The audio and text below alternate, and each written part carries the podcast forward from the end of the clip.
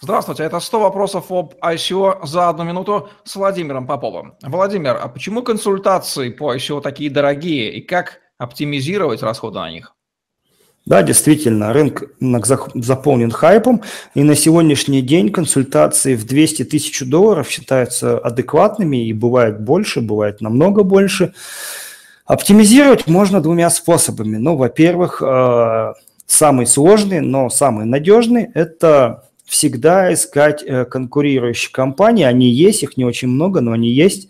И, соответственно, пытаться демпинговать помощью того, чтобы ну, условно устраивать а, альтернативы, альтернативные конкурсы, там какие-то перекрестные вопросы и так далее. Почему? Потому что даже у разных юридических компаний на разные юридические услуги а, у кого-то, может быть, например, стоит платная консультация письменная дешевле, да, а у кого-то, например, устная консультация будет дороже и наоборот.